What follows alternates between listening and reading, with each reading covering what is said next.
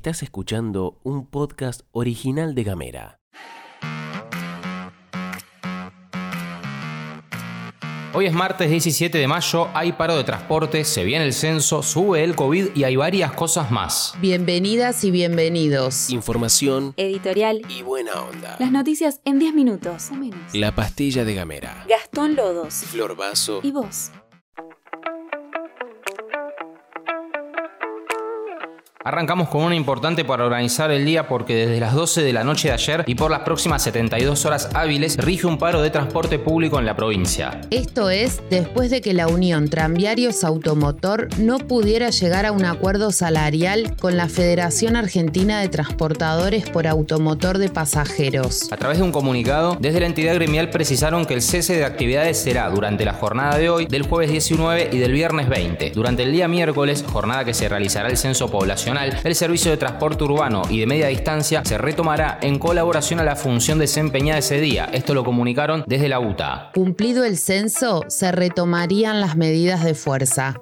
Y ya que estamos hablando del censo, nos metemos de lleno ahí porque mañana comienza el evento y quedan 24 horas para poder realizar la versión digital, opción que vence a las 8 a.m. del miércoles. Desde las 8 de la mañana y aproximadamente hasta las 6 de la tarde se va a realizar el censo presencial. Los que no hayan hecho el cuestionario online podrán responder las preguntas en la entrevista directa con la o el censista. En el caso de que completes el censo digital, la cosa queda un poco más aceitada, ya que solamente tendrás que darle el código de 6 dígitos que te entrega el sistema al finalizar el trámite online. Para poder identificar al censista y evitar confusiones, la persona deberá tener una pechera, una bolsa con el logo del operativo donde van a llevar los cuestionarios y una credencial con su nombre y apellido que los acredita como enviados del INDEC. Además, el instituto que se ocupa de esta jornada va a tener disponible el número de WhatsApp 11 24 78 47 46 para dar soporte a personas con discapacidad.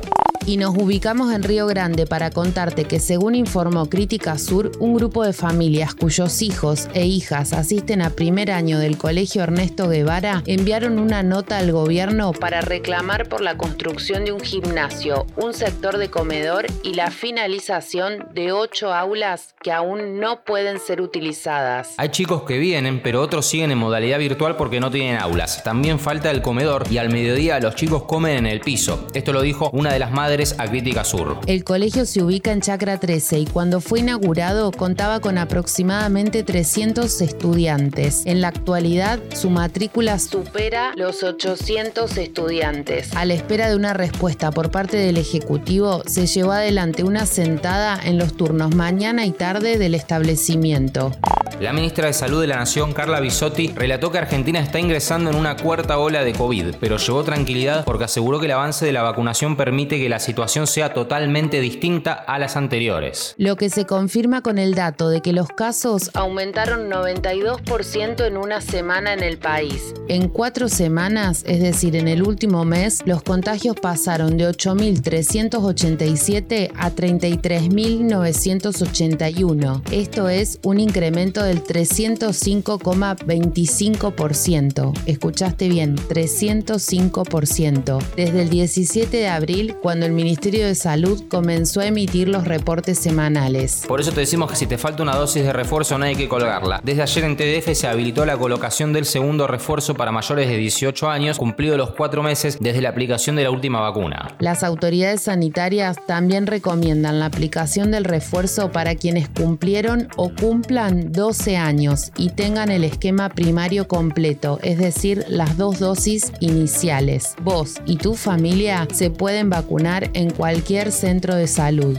Hoy será un martes intenso en el Congreso de la Nación. Por un lado, se va a comenzar a debatir en la Cámara de Diputados el proyecto del oficialismo para reformar el Consejo de la Magistratura. La iniciativa, que cuenta con media sanción del Senado, propone elevar el número de miembros del cuerpo de 13 a 17 y según informa la agencia TELAM, el proyecto podría tener modificaciones para lograr el apoyo de otros bloques. Por otro lado, el Frente de Todos también buscará hoy emitir dictamen de la ley de compra argentino, que amplía los márgenes de preferencia para las empresas de origen nacional en las licitaciones públicas del Estado. Sobre este tema tenemos una nota publicada en gamera.com.ar en la sección punto panorámico que amplía un poquito, que te explica un poco de qué se trata la cosa. Si te interesa también, podemos pasarte el link en el 2901 50 2990.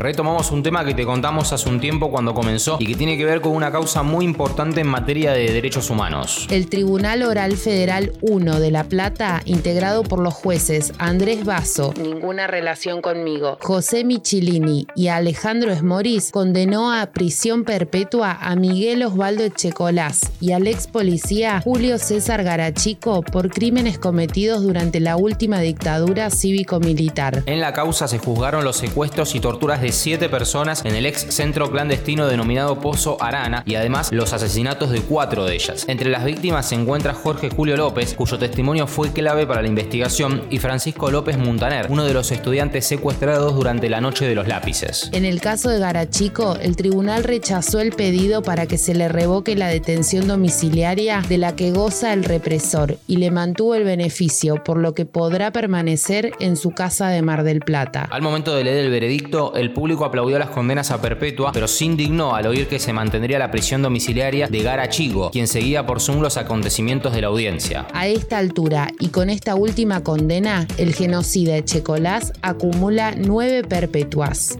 Antes de irnos, un datazo musical que no distingue de generaciones. Se viene una edición especial del disco Thriller de Michael Jackson al cumplirse 40 años de su lanzamiento. Se trata del álbum más vendido de todos los tiempos y será relanzado el 18 de noviembre bajo el nombre Thriller 40. Contendrá dos CDs, uno de la placa original y otro con sorpresas para las y los fanáticos, incluidas pistas inéditas en las que Michael trabajó para el álbum, según informaron desde Sony Music en un comunicado oficial. El álbum original obtuvo 8 premios Grammy, estuvo más de 500 semanas en la lista de álbumes de Billboard y vendió más de 100 millones de copias en todo el mundo desde su lanzamiento el 30 de noviembre de 1982. Somos audio. Somos imagen. Somos comunidad. Somos gamera. Que tengas una hermosa jornada, acordate de buscarnos en las redes sociales, somos arroba gamera TDF. Muchas gracias por estar ahí, gracias por ser parte de esta comunidad que crece, crece y sigue creciendo. Esto es todo, amigues. Vamos con el martes. Nosotros volvemos el jueves. Esto es todo, amigues.